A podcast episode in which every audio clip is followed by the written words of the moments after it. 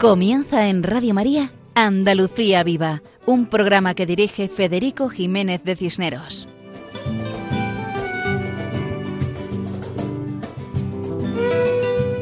Muy buenas noches a todos nuestros queridos oyentes. Reciban un cordial saludo en nombre de todo el equipo que realizamos este programa. Esta noche, cuando el reloj marca la una de la madrugada, que son las doce de la noche en el archipiélago canario, nos disponemos a compartir con todos ustedes nuestro programa titulado Andalucía Viva, programa quincenal con el que pretendemos difundir todo lo bueno y solo lo bueno que tenemos en Andalucía.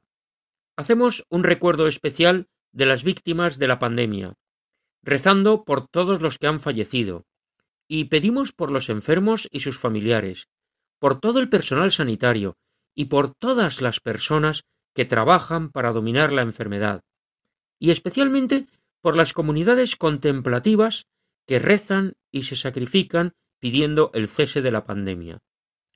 Pedimos por todos nuestros gobernantes para que defiendan a los más débiles, a los más necesitados, a los niños antes de nacer, a los ancianos, a los que viven solos y a los desamparados, a los pobres y necesitados, a los descartados que todos miremos a Jesucristo, al corazón de Cristo, que Él sea quien ilumine nuestra vida e inspire nuestras acciones, Él que es el camino, la verdad y la vida.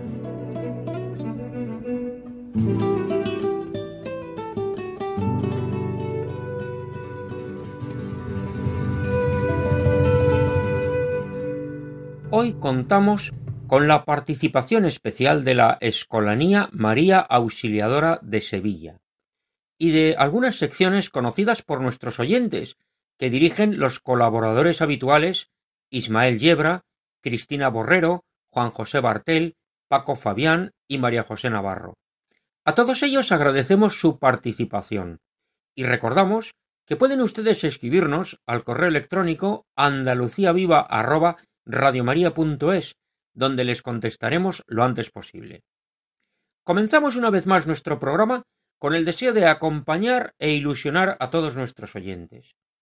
En primer lugar, contamos con la participación de la Escolanía María Auxiliadora de Sevilla, integrada por voces mixtas y formada por diversas personas, algunas vinculadas a la obra salesiana. Su portavoz, Leandro Crespo, nos explica la Escolanía y escucharemos algunas interpretaciones. En segundo lugar, Ismael Yebra nos explica la escasez de vocaciones en la sección dedicada a los conventos y monasterios.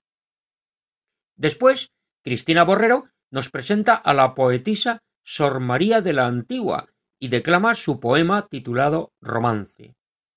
Posteriormente, en la sección dedicada a lugares andaluces con nombre cristiano, Juan José Bartel nos acerca al municipio granadino de Santa Cruz del Comercio.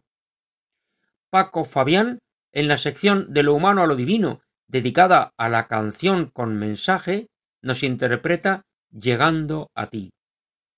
Y finalmente, con María José Navarro, explicamos la exposición titulada El Tesoro de la Virgen, donde habita el consuelo, dedicado a la Virgen de la Consolación en Utrera, información proporcionada por un oyente de nombre Manuel Antonio. Todo esto en el programa de hoy. Adelante, siempre adelante.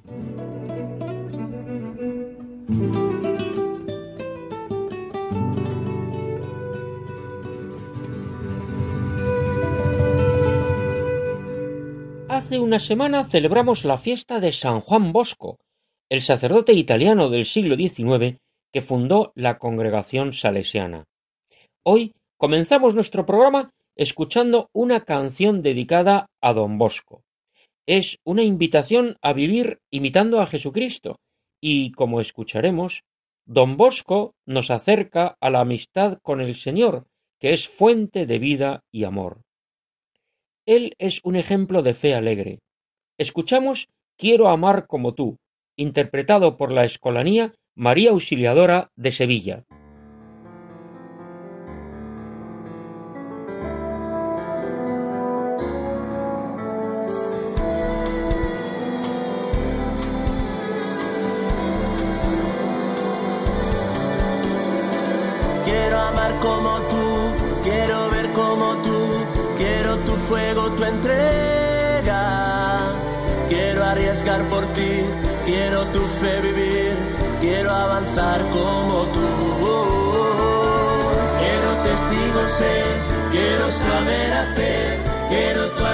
Quiero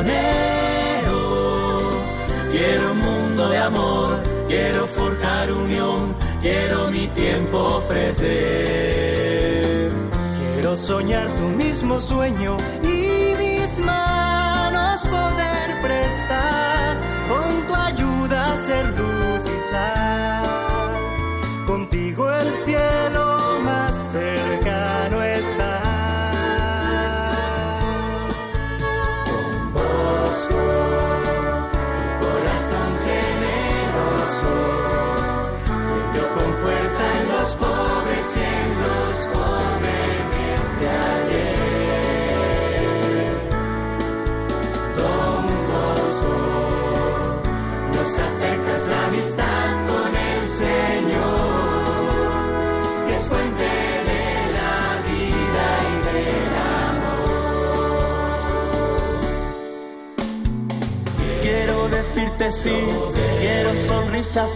quiero valor, confianza. Quiero tu sencillez, quiero firme creer, quiero sin ir a servir. Quiero siempre educar, quiero a Cristo anunciar, quiero a los chicos más pobres. Quiero ser signo fiel, quiero esperanza y fe, quiero gastarme. Quiero soñar tu mismo sueño y mis manos poder prestar con tu ayuda ser luz.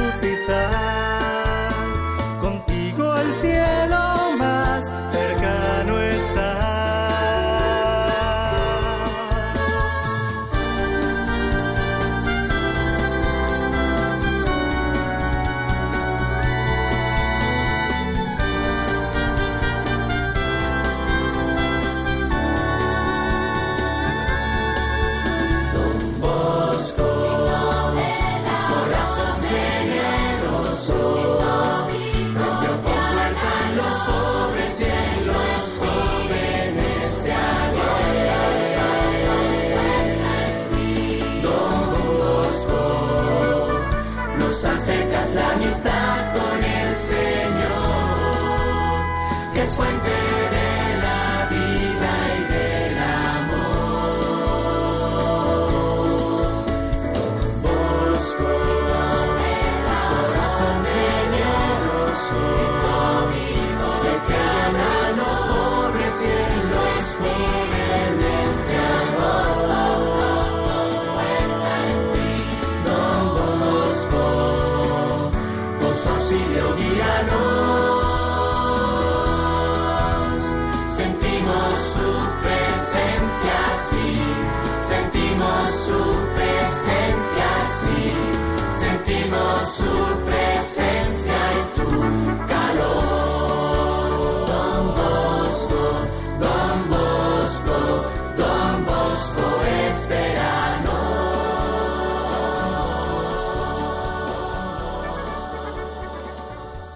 Hemos escuchado la canción Quiero amar como tú, dedicada a San Juan Bosco e interpretada por la Escolanía María Auxiliadora de Sevilla.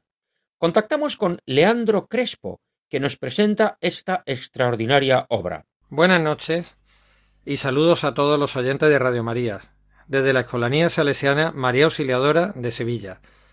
Somos una formación y escuela de cantores compuesta por algo más de 50 escolanos, niños y niñas desde los 7 años, adolescentes y jóvenes de hasta más de 20. La escolanía se fundó en 1999, que parece que fue ayer, pero ya son 22 años, dentro del Colegio Salesiano Santísima Trinidad de Sevilla. A través del canto ponemos en práctica el ideario salesiano, del que podemos destacar el protagonismo de cada niño, la espiritualidad, la sensibilidad por los más pobres y el afecto cercano y familiar. Este ambiente familiar ha hecho que se mantenga la vida de la escolanía incluso durante el confinamiento, y se traduce además en que somos bastantes los padres que participamos en labores de gestión, difusión, vestuario y también cantando, porque la escolanía es una formación de voces mixtas, es decir, tiene voces blancas y adultas. Nuestro repertorio se centra en la polifonía renacentista. Tomás Luis de Victoria y los sevillanos Cristóbal de Morales y Francisco Guerrero son los protagonistas. Participamos a lo largo del año en numerosos conciertos, procesiones y otros actos litúrgicos, sobre todo en Sevilla y especialmente durante Cuaresma y Semana Santa. Tenemos cuatro discos publicados, de los que se escucharán varias piezas a lo largo del programa de hoy. Y también podéis vernos en YouTube y escucharnos en Spotify y el resto de plataformas digitales.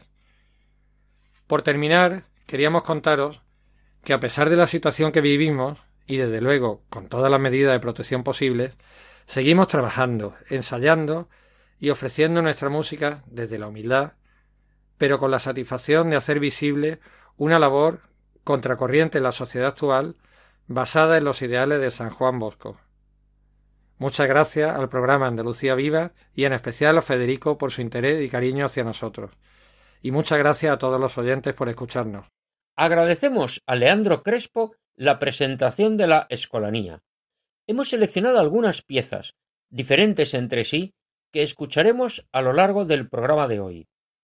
Seguidamente, del concierto que tuvo lugar en la Basílica de Nuestro Padre Jesús del Gran Poder en Sevilla en el año 2018, escuchamos Caligaverunt ocule mei, se nublaron mis ojos por el llanto, obra compuesta por Tomás Luis de Victoria, que fue sacerdote y extraordinario compositor del Renacimiento español.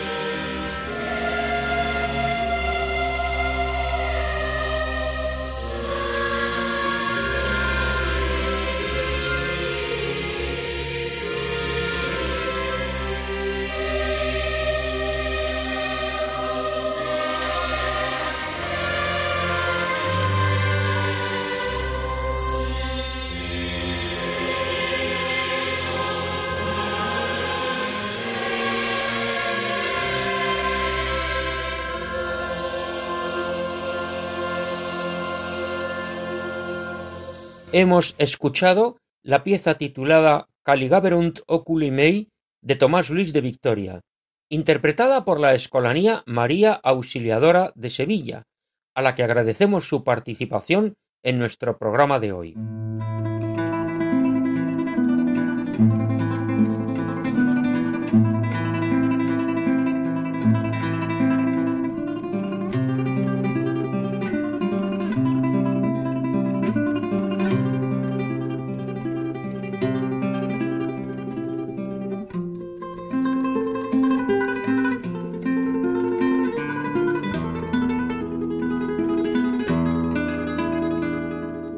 Estos acordes nos introducen a la sección dedicada a los conventos y monasterios, titulada Al otro lado del torno, sección que dirige nuestro colaborador Ismael Yebra, al que escuchamos con atención. La escasez de vocaciones no afecta exclusivamente a las órdenes contemplativas, sino a la vida consagrada en general. Son muchos los monasterios y conventos que después de varios siglos de vida religiosa en muchos casos se ven obligados a cerrar y trasladarse por la falta de vocaciones. Las órdenes se ven forzadas a reubicar comunidades en determinados cenobios, capaces de reunir mejores condiciones para llevar adelante su misión espiritual, tanto por las condiciones físicas de mantenimiento de edificios con muchos siglos de antigüedad, como por la edad de sus habitantes, en muchas ocasiones también tan avanzada que no permite continuar con una fundación cuyo mantenimiento termina por hacerse insostenible. Se dejan así atrás siglos de historia y de esplendor. No es este el momento ni que les habla la persona adecuada para analizar estos hechos y las causas de estas circunstancias, pero en gran parte son de todos conocidas y fáciles de comprender. En primer lugar, en mi opinión, se encuentra el laicismo imperante. La sociedad llamada occidental lleva décadas viviendo de espaldas a la religión que la ha conducido a lo que es y ha sido su fundamento. El cristianismo ha sido para la denominada cultura occidental mucho más que una religión o una idea espiritual. Europa, Occidente, sin el cristianismo, no serían lo que son, ni habría sido lo que han sido. No me cabe duda el hecho de que la sociedad europea, si continúa por ese camino de vivir de espaldas a Dios, de dejar a un lado el concepto cristiano de la existencia, ello le supondrá dejar de lado su propia historia y una ruptura con sus raíces, lo que le conducirá al desarraigo y a la infelicidad. Con ello se está dando un paso atrás importante y de inevitables consecuencias que le llevará a la decadencia por falta de referencia, aunque solamente fuesen referencias culturales. La pérdida de ese referente europeo que es el cristianismo, aunque sea en sus diferentes versiones, supone una desorientación tal a la hora de integrar el pasado, el presente y el futuro de una sociedad que le puede llevar a un abismo de consecuencias desconocidas. Cuando los objetivos de una sociedad van en una dirección y los de la vida espiritual en otra, difícilmente pueden llegar a confluir. En una sociedad que salta la competitividad, el materialismo, la diversión permanente y la actividad desenfrenada, casi enloquecida, no tiene mucho éxito, y así ocurre de hecho, presentar un proyecto de paz interior silencio, pobreza, castidad y otros valores que caracterizan a la vida monástica. La respuesta a la llamada contemplativa ha de ser forzosamente escasa. La voz de Dios queda silenciada en numerosas ocasiones por el ruido imperante y la actividad frenética de nuestros pueblos y ciudades. Como dice la parábola evangélica, en el momento actual es más fácil a la cizaña ahogar e impedir el crecimiento del trigo.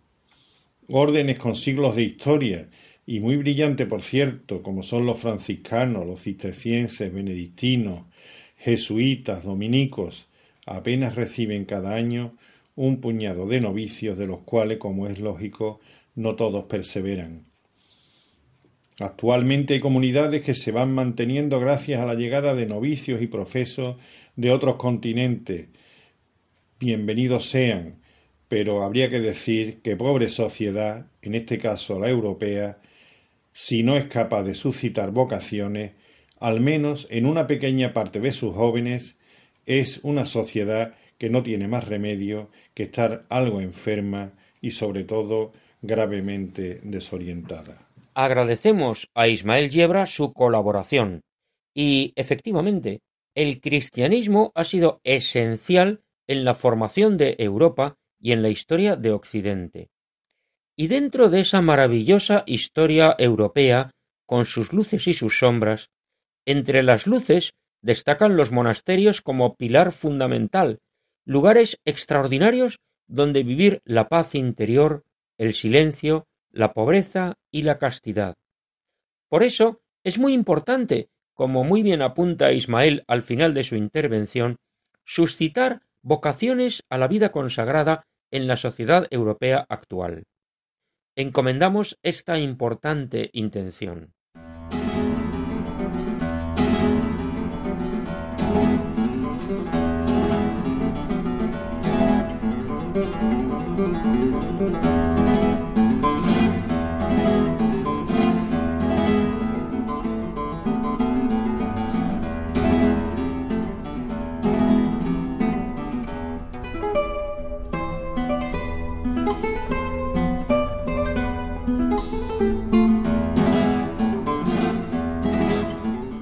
Estos acordes musicales nos introducen a la sección dedicada a la poesía, donde hablamos de poetas andaluces y de poemas de tema andaluz, sección que dirige Cristina Borrero. Sor María de la Antigua nació en el año 1566 en la localidad sevillana de Cazalla de la Sierra y con tan solo 13 años ingresó en el convento de las Clarisas, en Marchena. A lo largo de su vida religiosa se distinguió por vivir heroicamente las virtudes, en particular la caridad y la humildad. Destacan entre sus escritos el libro titulado Desengaños de religiosas y almas que tratan de la virtud y el tratado de ejercicios de la pasión de nuestro Señor Jesucristo, escribiendo más de mil trescientos cuadernos. En la misma localidad de Marchena promovió la fundación del convento de la Purísima Concepción y falleció en la localidad sevillana de Lora del Río el 22 de septiembre de 1617. Su cuerpo reposa en el convento de la Purísima Concepción de Marchena. A continuación recitamos Romance de Sor María de la Antigua. Socorred ya, Señor mío, el fuego de mis entrañas, que el alma cuando os recibe parece que ya se abraza. Es el fuego tan inmenso que quiere abrazar el alma, que afectos de Dios unido le causan divinas llamas. Mas el alma como niña, que la regalan y acallan, en lugar de alegres risas, se convierte en vivas aguas. Mas, ¿cómo siente consuelo en verse encender el alma con los regalos dichosos en cuyas llamas se abraza. Son los regalos de Dios, llamas que encienden el alma, con las cuales se aligeran los afectos de esperanza y espera que ha de gozar el alma en la eterna patria de la presencia de Dios, sin jamás desear nada. Y cuando el alma suspira, no es de pena ni enojada, sino por verse tan rica en las gustosas moradas, que el alma cuando contempla Luego el esposo la llama y la lleva a sus retretes donde el alma está abrazada. Amorosas quejas tiene que acaban de descargarla para que juntos los dos en vivas llamas se ardan. Alegres ojos míos, mira, no tarda que en fuego divino se abraza el alma. Agradecemos a Cristina Borrero la explicación de la poetisa andaluza Sor María de la Antigua y la declamación del romance. Como hemos escuchado, Sor María de la Antigua nació en Cazalla de la Sierra y vivió en Marchena. Ambas ciudades eran profundamente religiosas y sintió la llamada de seguir a Jesús en un convento.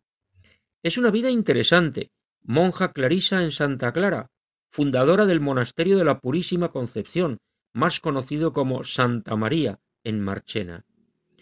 Hablábamos antes de la escasez de vocaciones, y precisamente hoy tenemos el poema de una monja sevillana del siglo XVII.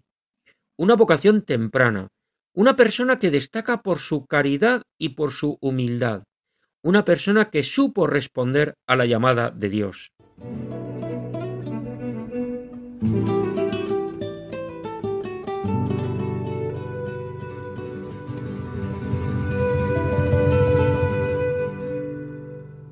Y seguimos nuestro programa escuchando otro canto de la Escolanía María Auxiliadora de Sevilla.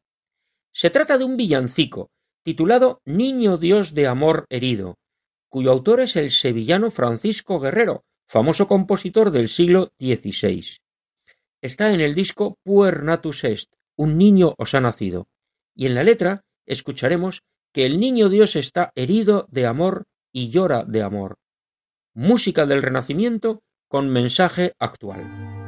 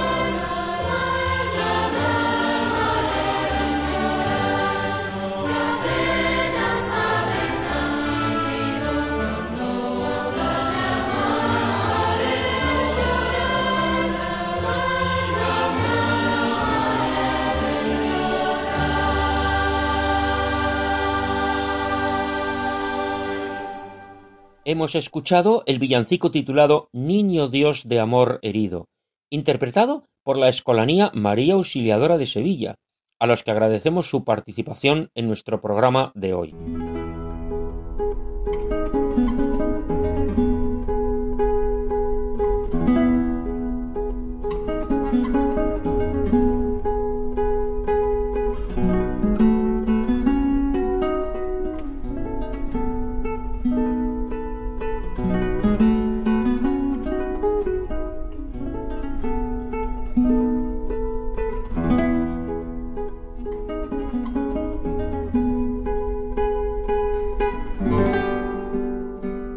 Escuchamos esta música que nos da entrada a la sección Nombres Cristianos, dedicada a los lugares andaluces con nombre religioso, sección que dirige Juan José Bartel.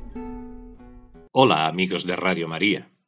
Recostada sobre una suave pendiente, cuyo pie del margen derecho baña el río Alama o Marchán, nos encontramos con Santa Cruz del Comercio, perteneciente a la provincia y diócesis de Granada y al arciprestazgo de Alama de Granada. El paisaje es de viñedos y pinares, y la comarca es la conocida como el Poniente Granadino. La historia del municipio de Santa Cruz del Comercio viene marcada por su situación geográfica y sus condiciones de tierra fértil con abundante agua. Fue poblada por los romanos y con posterioridad alcanzó un gran desarrollo durante la dominación árabe. En 1492, los reyes católicos conquistaron el reino de Granada y Santa Cruz pasó a manos cristianas. Tras la rebelión de 1568, los moriscos fueron expulsados del municipio y sus tierras fueron a parar al priorato de Calatrava y, más tarde, a la Hermandad de las Ánimas de la capital granadina. Sobre una pequeña colina pueden apreciarse los restos de una antigua torre vigía, que durante la época medieval formó parte de una fortificación y conocida como la Torre de Buenavista. Estos restos constatan y nos hacen ver que este lugar, con las referidas torres vigía, estaba incluido en el importante sistema de comunicación y defensa extendido por los musulmanes a lo largo y ancho de todo el reino de Granada. El topónimo de Santa Cruz probablemente tenga su origen en la Orden de la Cruz de Calatrava. La Orden de Calatrava es una orden militar y religiosa fundada en el Reino de Castilla en el siglo XII, en el año 1158, por el abad Raimundo de Fitero, y perteneciente al grupo de las órdenes cistercienses. A comienzos del siglo XIX sufrió también la presencia de las tropas francesas durante la Guerra de la Independencia.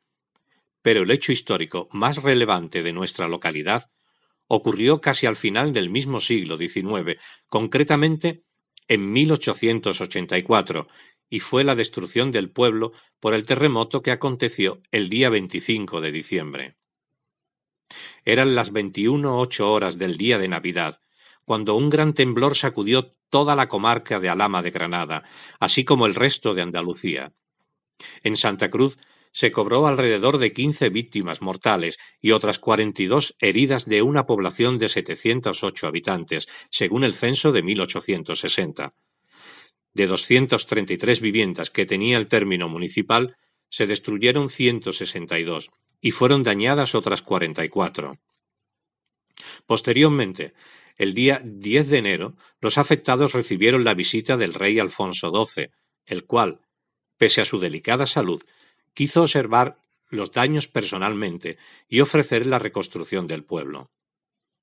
El 21 de octubre de 1887 se inaugura el nuevo pueblo gracias a la solidaridad y a las ayudas recibidas de la Unión Mercantil de Comerciantes de Madrid, provocando que cambiase su nombre de Santa Cruz de Alama al actual Santa Cruz del Comercio. Así lo recuerda una placa en la fachada del ayuntamiento, con el texto Santa Cruz del Comercio, reconstruido por la Caridad en octubre de 1887, desde la que parten empinadas calles y frente al que se encuentra su iglesia parroquial dedicada a nuestro Padre Jesús Nazareno. El edificio fue construido después del terremoto sobre las ruinas de la primitiva iglesia. Se trata de un templo de tres naves, con altar mayor sobreelevado por una escalinata en el que se ha colocado una talla de la Virgen Inmaculada dotado de una sencilla portada de cantería y un modesto campanario, fue construido a finales del siglo XIX, habiendo perdido la práctica totalidad de su ornamento en los años treinta, teniendo que ser reconstruida después de la Guerra Civil. Su fachada refleja el estilo popular ancalado. Ante la iglesia, una antigua cruz de piedra recuerda el nombre de la población. Sus habitantes aceptan con gracia el gentilicio de pansiverdes, junto al más oficial de santacruceños. Varias son las fiestas que a lo largo del año celebra esta población, tales como la Candelaria, el Día de la Cruz en el mes de mayo, el 13 de junio San Antonio, y aprovechando el retorno de muchos de sus emigrantes, su feria de agosto en la que suele celebrarse una romería e incluye alguna que otra degustación de guisos de habas con jamón, papas fritas con chorizo, arroz o migas con sardinas, hechos por los vecinos y sufragado por el ayuntamiento. Y hasta aquí nuestro humilde homenaje a la localidad de Santa Cruz del Comercio. Hasta el próximo programa, amigos de Radio María. Agradecemos a Juan José Bartel su explicación del municipio granadino de Santa Cruz del Comercio, con esa interesante historia de ayuda y reconstrucción, y esa presencia cristiana diaria, que se refleja en la existencia de la cruz desde hace tantos siglos. Esa presencia de la cruz redentora, de la cruz salvadora, de la cruz que expresa amor, misericordia, paz, perdón y piedad. La cruz que es recuerdo de la entrega de la vida de Jesucristo por todos los hombres, que entrega su vida y muere para salvar a todos, para redimir a todos, para que todos podamos vivir. Por eso hay que respetar la cruz siempre, porque la cruz es la mayor expresión de amor. Esa cruz que abunda tanto en tierras andaluzas y en tierras españolas y en todo el mundo. Esa cruz que pide humildemente respeto. Esa cruz que reina en los corazones de tantas personas y de tantos andaluces. Esa cruz que sigue interpelándonos, que sigue invitándonos a perdonar a los que la profanan, la destruyen, la desprecian. Es la cruz que vence a los agresores, porque el amor vence al odio. Sabemos que con este signo vencemos, con la cruz vencemos.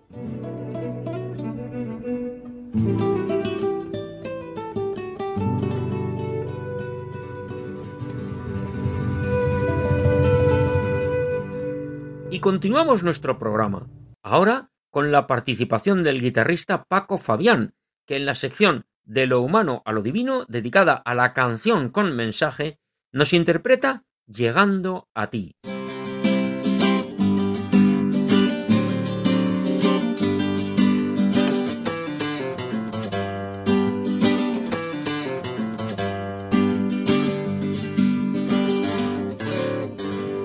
Apreciados amigos de Radio María, muy buenas noches. Llegando a ti es una canción compuesta por el mexicano José Alfredo Jiménez, que fue uno de los pilares de la canción ranchera y que la grabó en 1958. Ha sido versionada por múltiples cantantes. La más reciente que he escuchado ha sido la de María Dolores Pradera Creo que es un tema muy digno para cantarlo en nuestra sección de lo humano a lo divino. A mí por lo menos me sirve algunas veces para hacer oración cuando no me sale nada. Así que os la voy a cantar con mi estilo flamenquito.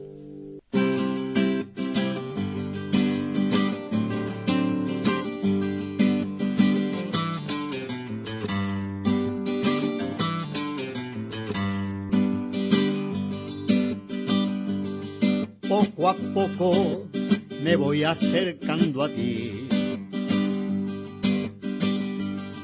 Poco a poco la distancia se va haciendo menor. Yo no sé si tú vives pensando en mí, porque yo Solo pienso en tu amor y en tu beso. Qué bonito es querer como quiero yo.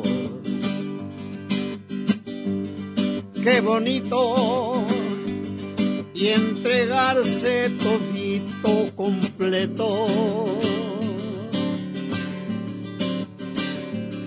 Yo no sé ni pregunto cómo es tu amor. Porque a ti, como a mí, no nos cabe en el cuerpo. No me digas que no sufriste, que no extrañaste todos mis besos No me digas que no lloraste algunas noches que estuve lejos. Poco a poco me voy acercando a ti. Poco a poco se me llenan los ojos de llanto. Qué bonito es llorar cuando lloro así. Por tu amor junto a ti y adorándote tanto.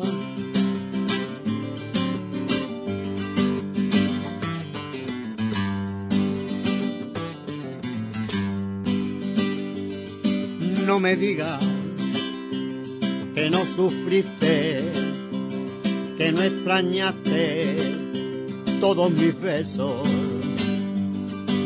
No me digas que no lloraste algunas noches que estuve lejos. Poco a poco me voy acercando a ti.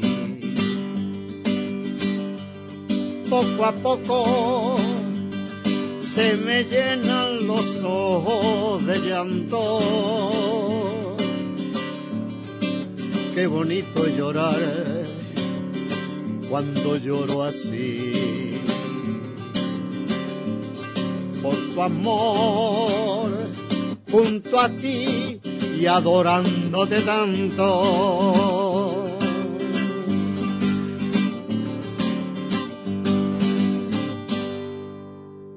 Agradecemos a Paco Fabián su interpretación de la canción Llegando a ti. Hemos escuchado poco a poco me voy acercando a ti, y con tu amor junto a ti, adorándote tanto. Y es que el amor humano es reflejo del amor de Dios. Por eso, cuando vivimos el amor verdadero, entregamos nuestra vida entera a la persona amada. Y cuando amamos a Dios, entregamos nuestra vida entera a Él. También hemos escuchado qué bonito es querer, qué bonito es entregarse todito completo pues el amor es absoluto, es completo, no es parcial.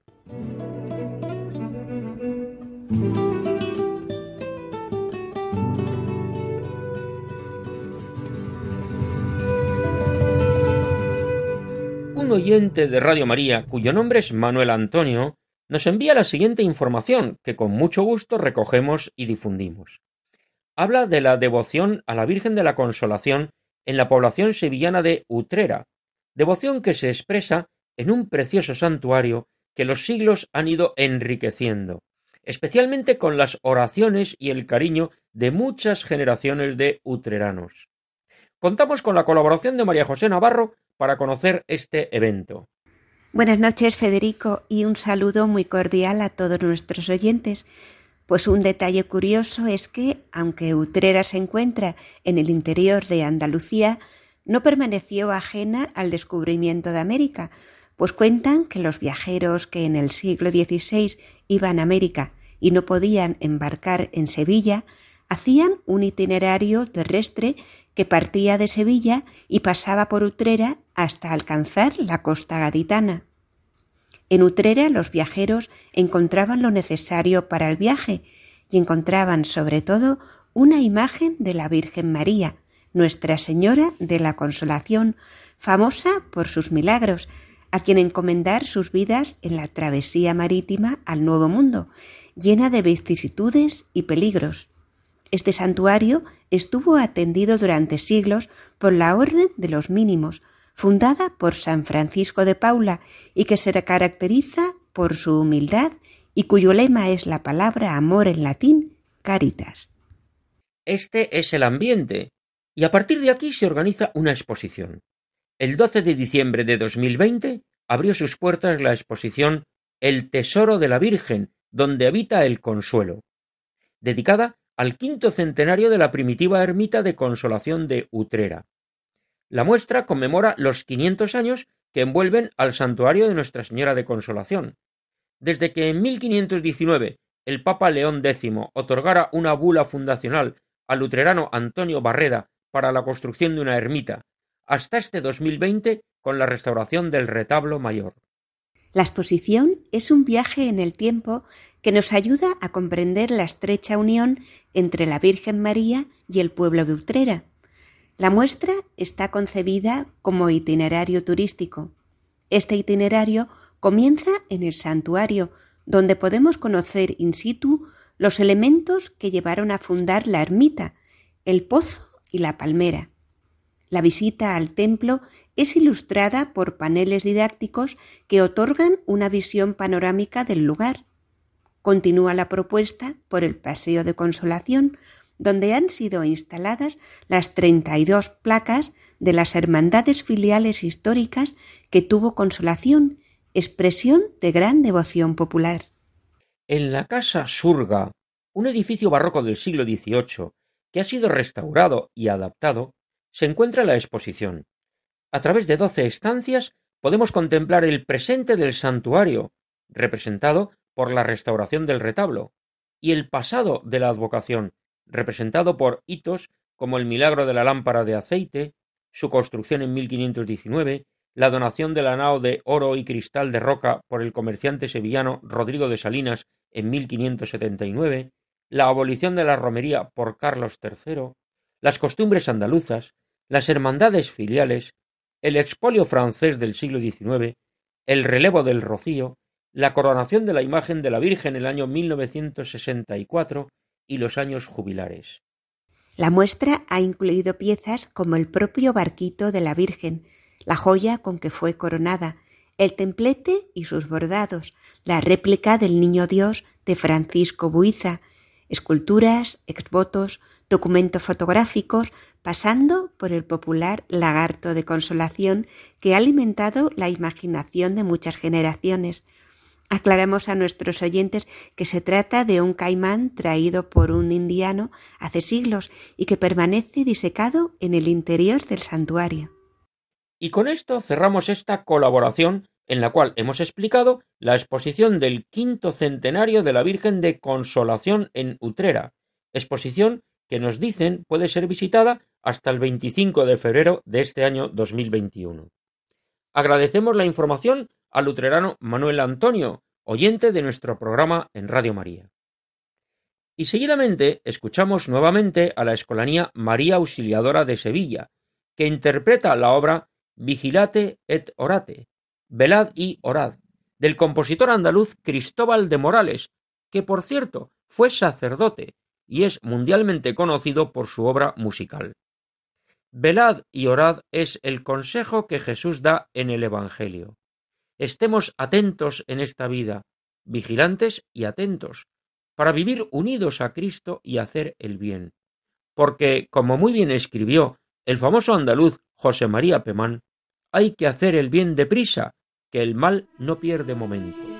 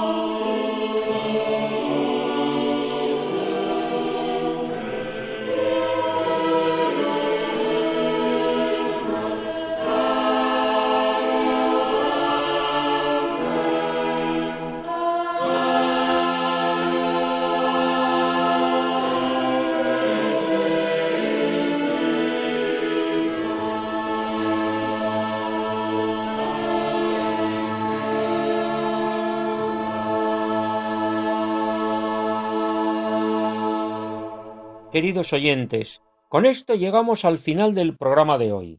Repetimos nuestro correo electrónico para que puedan comunicarse con nosotros. Pueden escribirnos a la siguiente dirección andaluciaviva@radiomaria.es y les contestaremos con mucho gusto. Agradecemos la colaboración de todos los que han hecho posible el programa de hoy.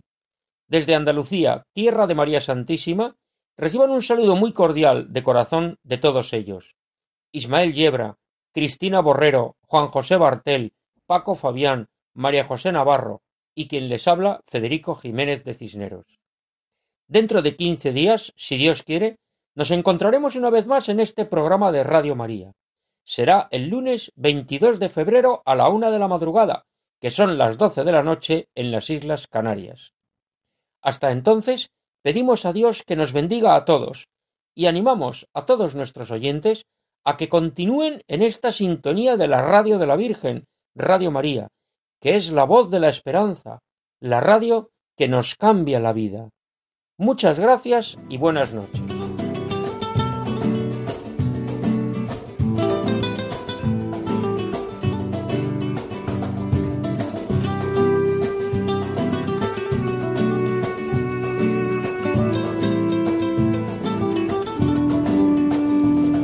Han escuchado en Radio María Andalucía Viva, un programa dirigido por Federico Jiménez de Cisneros.